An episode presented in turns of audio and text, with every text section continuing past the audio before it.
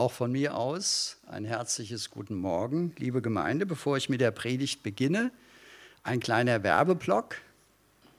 Wir haben zur Predigtreihe über Jesus ein wunderbares Buch, genau passend, von Markus Spieker, Jesus, eine Weltgeschichte. Es ist ein ganz tolles Buch, ich empfehle es sehr. Ich bin gerade dabei, es fasziniert zu studieren. Es ist sehr dick, hat 1000 Seiten, also man braucht eine gewisse Lesefreude, aber das Buch macht es einem wirklich leicht. Ich kann es sehr empfehlen, kostet 30 Euro, wenn ihr das auf 1000 Seiten runterrechnet, ist es ein sehr preiswertes Buch. Also, Markus Spieker, Jesus, eine Weltgeschichte, äußerst lesenswert und es äh, weckt die faszinierende Freude an Jesus ganz neu.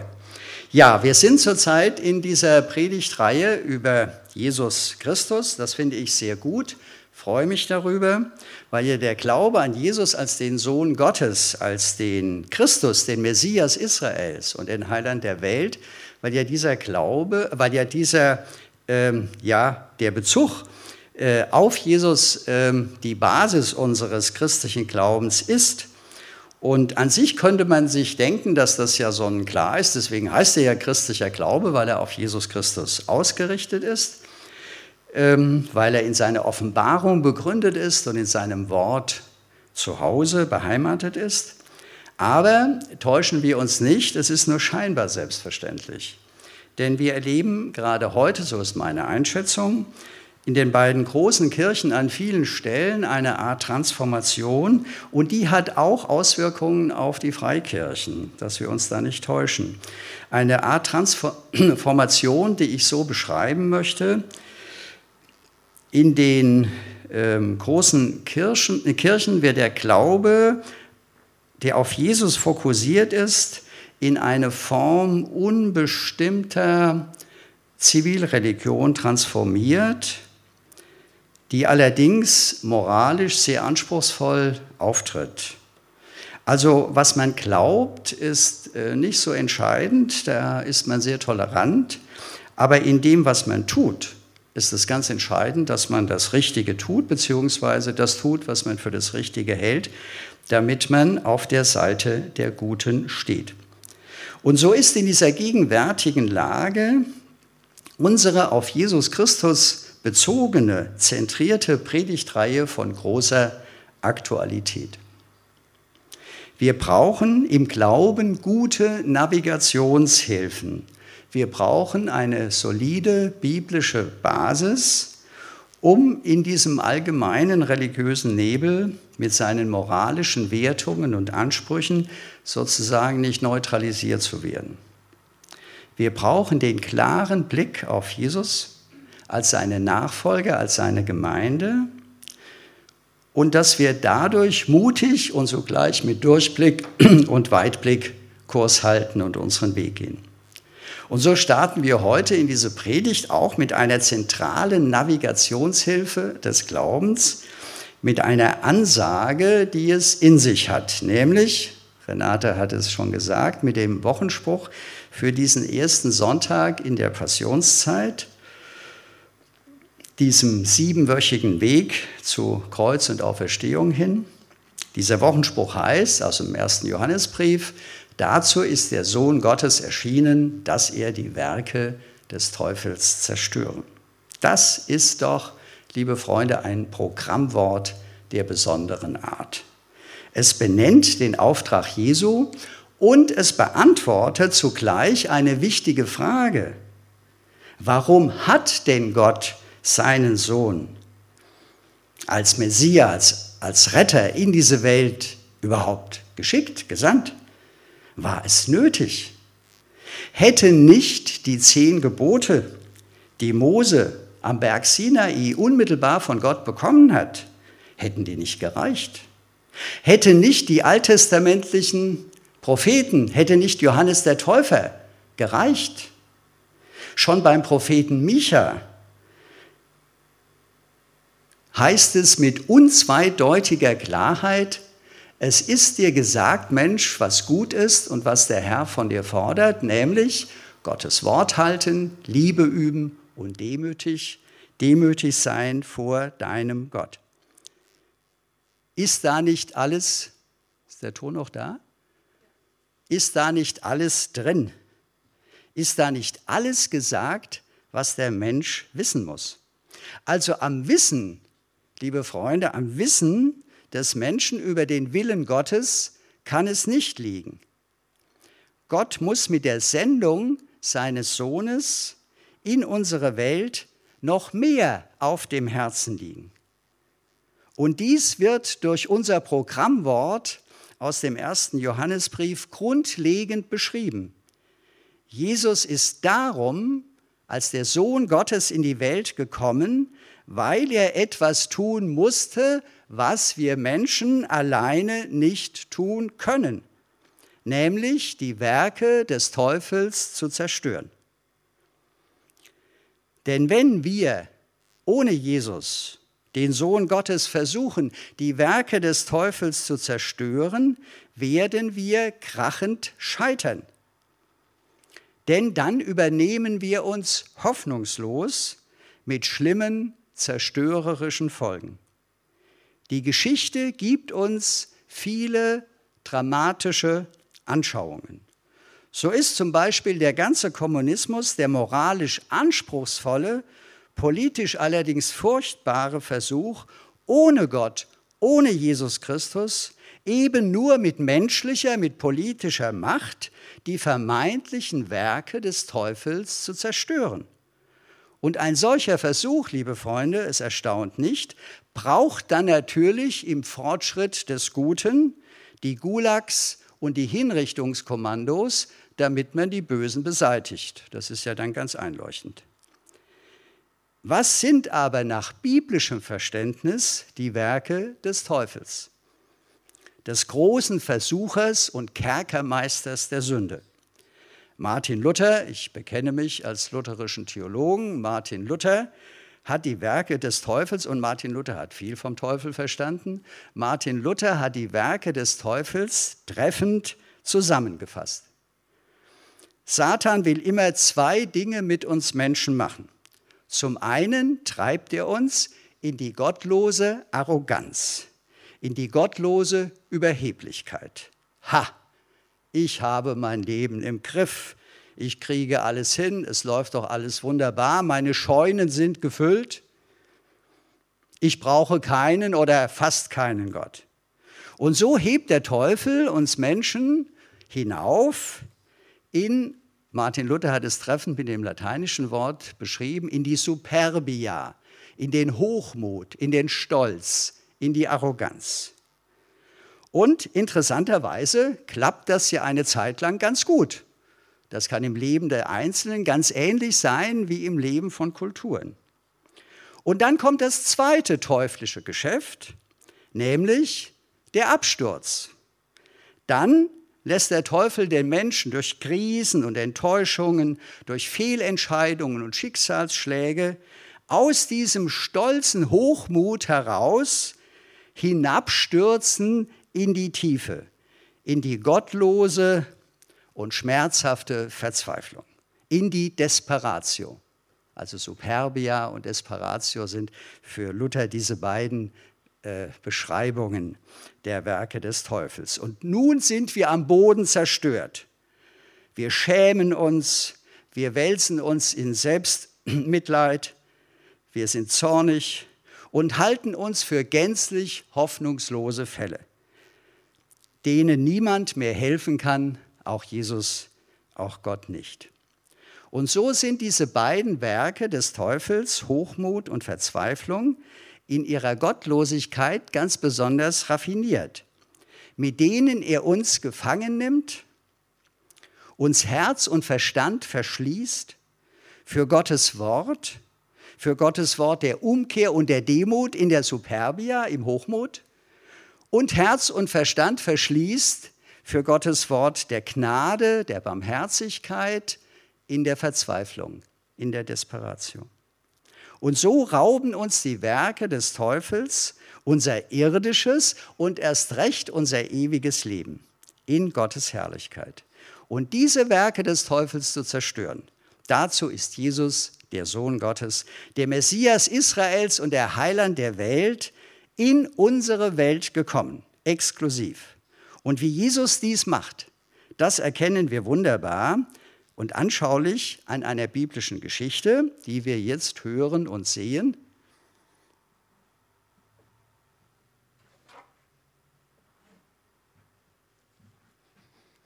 So, ich mute euch doppelte Aufmerksamkeit zu. Der Text ist Luther und ich lese aus der Hoffnung für, aus der guten Nachricht Bibel. Jesus heilt eine Frau am Sabbat. Einmal sprach Jesus am Sabbat in der Synagoge. Nun war dort eine Frau, die schon 18 Jahre lang von einem bösen Geist geplagt wurde, der sie krank machte. Sie war verkrümmt und konnte sich nicht mehr aufrichten. Als Jesus sie sah, rief er sie zu sich und sagte zu ihr, Frau, du sollst von deiner Krankheit los sein. Und er legte ihr die Hände auf. Sofort richtete sie sich auf und pries Gott. Da griff der Synagogenvorsteher ein. Er ärgerte sich, dass Jesus die Frau ausgerechnet am Sabbat geheilt hatte und sagte zu der Menge, die Woche hat sechs Tage zum Arbeiten. Also kommt an einem Werktag, um euch heilen zu lassen, aber nicht am Sabbat. Der Herr erwiderte ihm, ihr Scheinheiligen, jeder von euch binde doch am Sabbat seinen Ochsel, seinen Ochsen oder seinen Esel von der Futterkrippe los und führt ihn zu Tränke. Aber diese Frau hier, die eine Tochter Abrahams ist, 18 Jahre lang hielt sie der Satan gebunden und sie sollte nicht an einem Sabbat von dieser Fessel befreit werden dürfen?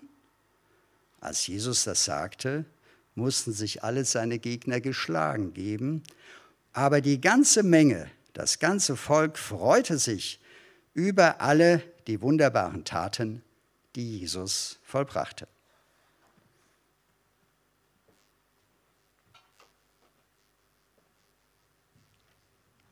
Ich möchte die Geschichte in vier Schritten auslegen.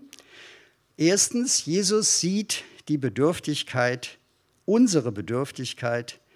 Er durchschaut liebevoll dein und mein Leben. Wir sind mit unserer Geschichte am Sabbat, am Schabbat, im Gottesdienst einer Synagoge. Jesus, der selber das Wort Gottes ist, Michael hat uns in einer der ersten Predigten das wunderbar ausgelegt, Jesus, der selber das Wort Gottes ist, lehrt Gottes Wort. Er ist also, indem er Gottes Wort auslegt, ganz nahe bei seinem himmlischen Vater. Er spricht aus seinem Herzen heraus. Und wie der Sabbat, der Schabbat ja überhaupt der Tag ist, der in besonderer Weise Gott gehört, der von ihm geheiligt ist. Und indem Jesus ganz bei Gott ist, und das ist jetzt das Wunderbare, ist er zugleich ganz bei uns Menschen. Das ist bei Jesus, dem Sohn Gottes, gerade keine Alternative.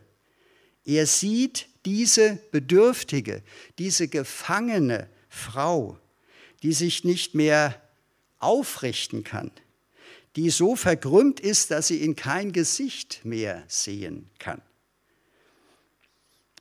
Und er sieht sie nicht nur äußerlich, wie sie alle sehen. Nein, er sieht sie mit dem Herzen und weil er sie mit dem Herzen sieht, sieht er ihr Herz. Er erkennt ihre innere Gefangenschaft und er spürt ihre Sehnsucht nach Heilung und Befreiung. Schon im Alten Testament heißt es bei der Salbung Davids durch Samuel, der Mensch sieht, was vor Augen ist, aber Gott sieht das Herz an. Und eben dies sollen und wollen auch wir vertrauensvoll glauben. Jesus weiß um unsere Bedürftigkeit. Ja, er, der Sohn Gottes, kennt unser Leben. Er kennt dein Herz. Er kennt deine Situation, in der du jetzt bist.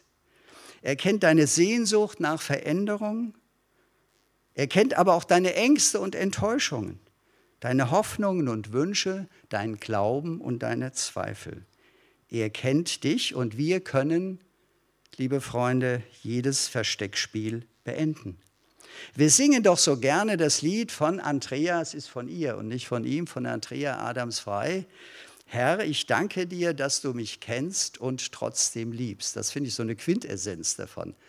dass Gott mich kennt, dass Jesus Christus mich kennt, dass er mich in allem durchschaut und sich nicht angewidert abwendet, sondern mich trotzdem liebt, liebevoll mir zugewandt ist, meine tiefsten Bedürfnisse kennt.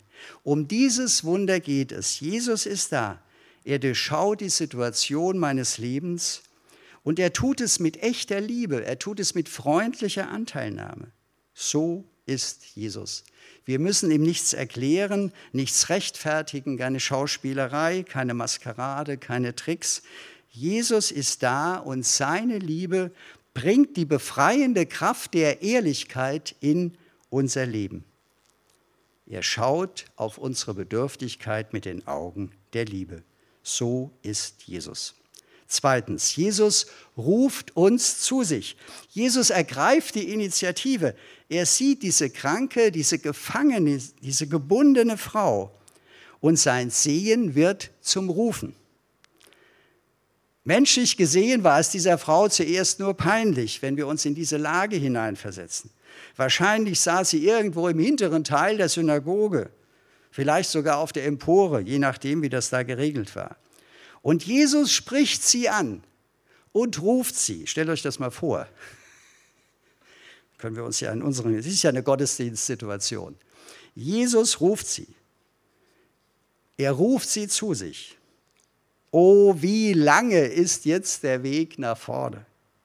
Alle Augen richten sich auf sie, die sowieso schon scheu ist, weil sie weiß, wie sie aussieht und wie Menschen sie oft ganz erschreckt anschauen, wenn sie sie sehen. Jetzt plötzlich steht sie im Mittelpunkt. Oh, warum bin ich heute Morgen nicht zu Hause geblieben? Sie könnte im Erdboden versinken. Ich denke, wir können uns da sehr gut hineindenken. Und das ist ja häufig, und das ist jetzt das Spannende, wenn wir es auch auf uns beziehen, das ist ja häufig eine Folge des Rufs Jesu, auch bei uns, nämlich unsere menschliche Scham. Wie rasch kann das zu einer Blockade werden, wenn Jesus uns ruft? Und zwar so, dass das Entscheidungen zur Folge hat, die andere mitbekommen. Und das also nicht nur alles schön privat, persönlich allein geschieht. Wie rasch kann das zu Blockaden führen? Und macht mal ehrlich bei euch Bilanz. Wie oft hat schon die Angst vor Peinlichkeit, eben die Scham, euch daran gehindert, wenn andere es mitbekommen, dem Ruf Jesu zu folgen und notwendige Schritte diesem Ruf zu folgen, im Glauben zu tun. Die andere Seite des Rufs, und jetzt schauen wir ihn von Jesus her, das ist dieses Komm her zu mir. Wir hören diesen großen biblischen Heilandsruf, diese wunderbare lebensveränderte Einladung des guten Hirten, kommet her zu mir alle, die ihr mühselig und beladen seid, ich will euch erquicken. Das ist Jesus im Originalton. Immer wieder lockt er uns aus unserer gottlosen Superbia und aus unserer gottlosen Desperatio, aus gottlosem Stolz und Arroganz und gottloser Verzweiflung zu sich, heraus hinein in seine befreiende Gnade. Bleib also nicht gefangen in Menschenfurcht. Bleib nicht gefangen in Gefühlen der Peinlichkeit, in Konventionen mit ihrem So macht man das doch nicht. Darum muss uns bewusst sein, liebe Freunde, der Ruf Jesu, komm her zu mir. Ich werde dir helfen, ich werde dich heilen, ich werde dich trösten, ich werde dich erquicken, dich befreien und dein Leben mit neuer Hoffnung beschenken. Dieser Ruf Jesu löst in uns immer einen inneren Kampf aus, ob ich bereit bin, ihm zu folgen, ob ich bereit bin, mich rufen zu lassen, bereit bin, den nächsten Schritt mit Jesus zu gehen. Oder ob ich so tue, als bräuchte ich diesen Schritt nicht, dass ich so tue, als ob ich diesen Ruf gar nicht gehört habe. Denn es wachen dann plötzlich alle möglichen Stimmen in mir auf, die mich davon abhalten wollen, dem Ruf Jesu zu folgen. Erkennen wir es? Hier wehrt sich der Teufel.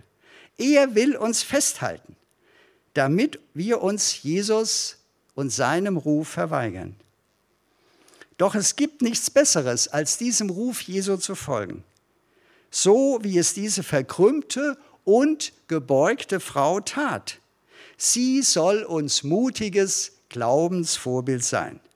Denn als der Ruf Jesu ihr verängstigtes Herz erreicht hat, und daher korrigiere ich ist etwas die Schilderung von vorhin, als der Ruf Jesu ihr verängstigtes Herz erreicht hat, da hat er es zugleich verändert. Nun werden ihr Schritt für Schritt die neugierigen Blicke egal. Es wird ihr egal, was die Leute denken. So egal. Sie ließ sich rufen. Jawohl, sie verlässt ihren Platz. Sie hat den Mut, aus der Reihe herauszutreten. Vielleicht müssen da so und so viele Leute noch Platz machen, dass sie da überhaupt raus kann.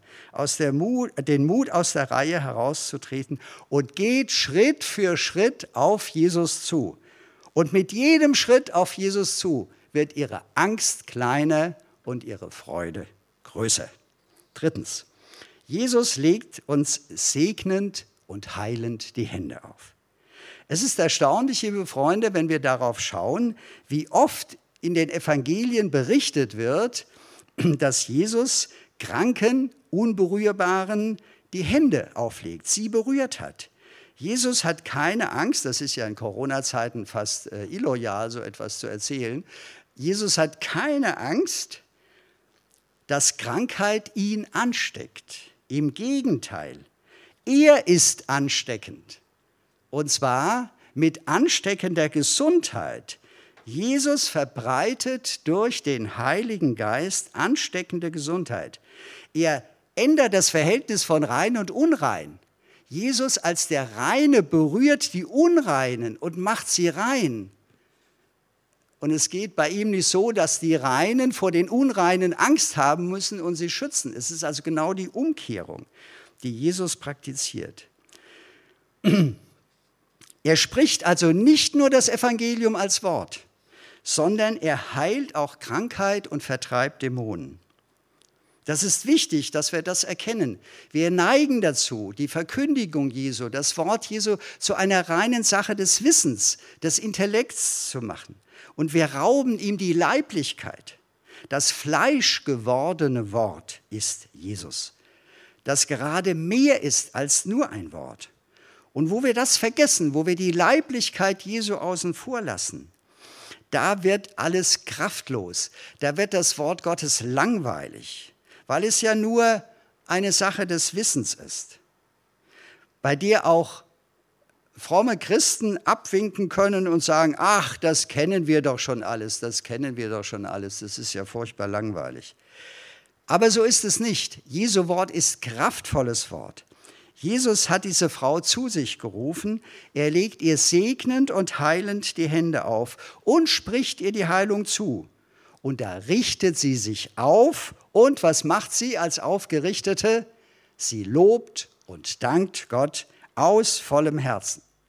Die Heilung eines Menschen dient immer der Aufrichtung und damit der Ausrichtung auf Gott hin. Heilung dient dem Lob Gottes. Natürlich auch die Heilung durch Ärzte und Medizin. Auch ihr Werk ist Gottes Werk. Welch eine Freude und welch eine Freiheit erlebt nun diese Frau.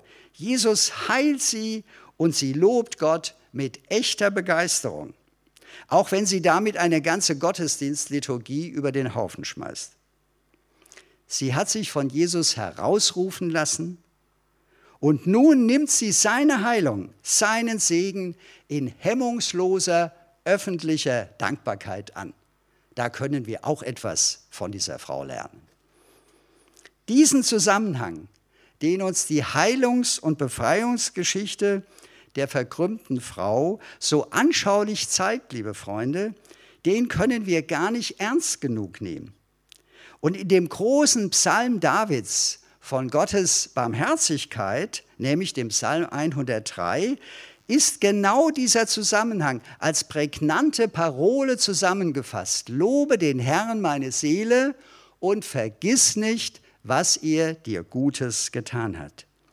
Lasst uns darum in dieser Grundübung unseres Gottvertrauens und unserer Jesus-Nachfolge nicht nachlassen, dass wir all das Gute, das Gott uns im Großen und im Kleinen schon gegeben hat und im Alltäglichen immer wieder neu gibt, dass wir das nicht vergessen.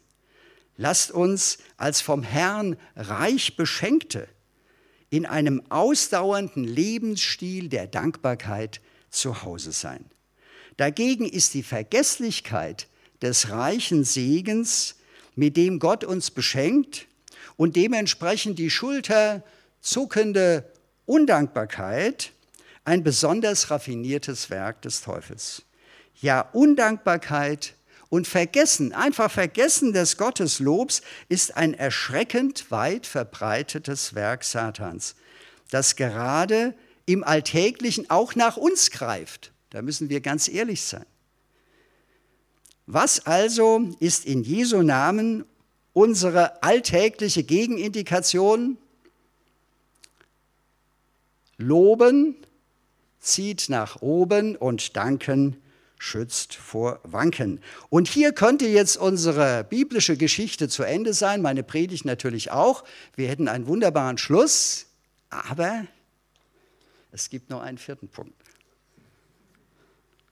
Jesus befreit vom Geist der Kritik, des Richtens und des Verurteilens. In diesem Gottesdienst, in den uns unser biblischer Text hineingeführt hat, in diesem Schabbat-Gottesdienst, ist nun jemand, und dieser jemand ist der Chef des Hauses, der Synagogenvorsteher, ist nun jemand, dem das ganz und gar nicht passt, was da geschehen ist.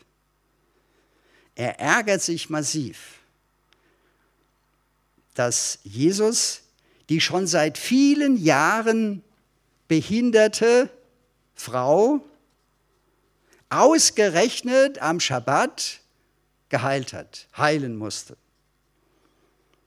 Und während die geheilte Frau, die befreite Frau, wahrscheinlich hat er diese Dimension ja gar nicht gesehen, die befreite Frau mit begeisterter Dankbarkeit Gott lobt, können wir so richtig sehen, wie sich bei ihm Gesicht und Gemüt verfinstert. Er kriegt eine Stinkwut, um es salopp zu sagen. Und sein Ärger wird so groß, dass er nicht mehr an sich halten kann. Allerdings stürzt er sich nicht direkt auf Jesus, sondern er artikuliert seinen Ärger, das ist ja auch etwas, was so zu dieser Masche sozusagen passt, er artikuliert seinen Ärger den Leuten gegenüber. Herrschaft nochmal. So schimpft er los. Diese Frau ist seit 18 Jahren krank. Donnerwetter, da hätte man doch mit dem Heilen noch einen Tag warten können. Sechs Tage könnt ihr heilen wie die Weltmeister, aber am siebten Tag ist Schabbat, da passiert das nicht. Er ist sauer über die Gottesdienststörung, die Jesus praktiziert hat. Auf diesen Synagogenvorsteher werfen wir noch einen Blick denn es ist ein äußerst aktueller Typ. Er steht für eine Haltung, und das ist mir ganz wichtig, er steht für eine Haltung, von der wir zugeben müssen, dass sie auch immer wieder nach uns greift. Also das ist nicht nur etwas, das Böse sind, ist, finden wir immer nur bei anderen. Nein, eben nicht. Er steht für eine Haltung, die auch immer wieder nach uns greift. Er hat seine Werte von Gut und Böse, von richtig und falsch und was dem nicht entspricht, gerät in seine Kritik und wird verurteilt. Er kann sich gar nicht auf dieses wunderbare Geschehen, dessen Zeuge er ja in seinem Haus sozusagen, das ist natürlich das Haus Gottes, aber als Vorsteher, ihr kennt es ja als Gemeindeleitung auch, da gibt es ja doch eine gewisse Verantwortung für dieses Haus. Er kann sich gar nicht auf das wunderbare Geschehen, das in seinem Haus, das jetzt in diesem Gottesdienst stattgefunden hat, einlassen. Herz und Kopf können die heilende Befreiung dieser Frau, dieser Tochter Abrahams, wie Jesus ja da noch gewinnend, werbend sagt, dieser Tochter Abrahams und ihren Lobpreis der Dankbarkeit, er kann das gar nicht erlauben. Nein, das geht nicht. Das geht nicht. Und mit seiner Verurteilung dessen, was er gerade erlebt hat, schließt er sich ja selber aus, sperrt er sich von der Freude aus. Er kann da gar nicht dran teilnehmen, im Gegenteil, das ärgert ihn. Diese Haltung des Verbietens und Verurteilens, die auch heute unter uns wuchert, die Menschen gnadenlos in Freund und Feind, in richtig und falsch aufteilt, ist zutiefst zerstörerisch. Denn sie zerstört unsere Fähigkeit zu lieben, unsere Fähigkeit zu helfen und unsere Fähigkeit, mit anderen uns mitzufreuen. Sie ist bei Licht besehen ein Werk des Teufels, die Jesus offensiv angeht. Jesus lässt sich nicht einschüchtern, im Gegenteil. Jesus lebt den Schabbat als den heiligen Tag der Befreiung, der an die göttliche Befreiung des Volkes Israel in Ägypten erinnert. Und so konfrontiert Jesus den Synagogenvorsteher und die Leute, für die er spricht. Es wird auch sicher noch ein paar in der Synagoge gegeben haben, die das ähnlich gesehen haben wie der Synagogenvorsteher. Er konfrontiert ihn in provozierender Offenheit. Ihr Heuchler, bindet nicht jeder von euch am Sabbat seinen Ochsen oder seinen Esel von der Krippe los und führt ihn zur Tränke. Sollte da nicht diese Frau, die doch Abrahams Tochter ist und die der Teufel schon 18 Jahre gefangen hält, nicht am Schabbat, am heiligen Tag der Befreiung von ihrer Fessel befreit werden? Ja, der Sohn Gottes ist erschienen, die Werke des Teufels zu zerstören. Und alle, die dies auch heute miterleben, von denen heißt es zum Abschluss unseres Predigtwortes mit Recht, alles Volk und wir sind das Volk, alles Volk freut sich über die herrlichen Taten, die Gott durch Jesus unter uns geschehen lässt. Amen.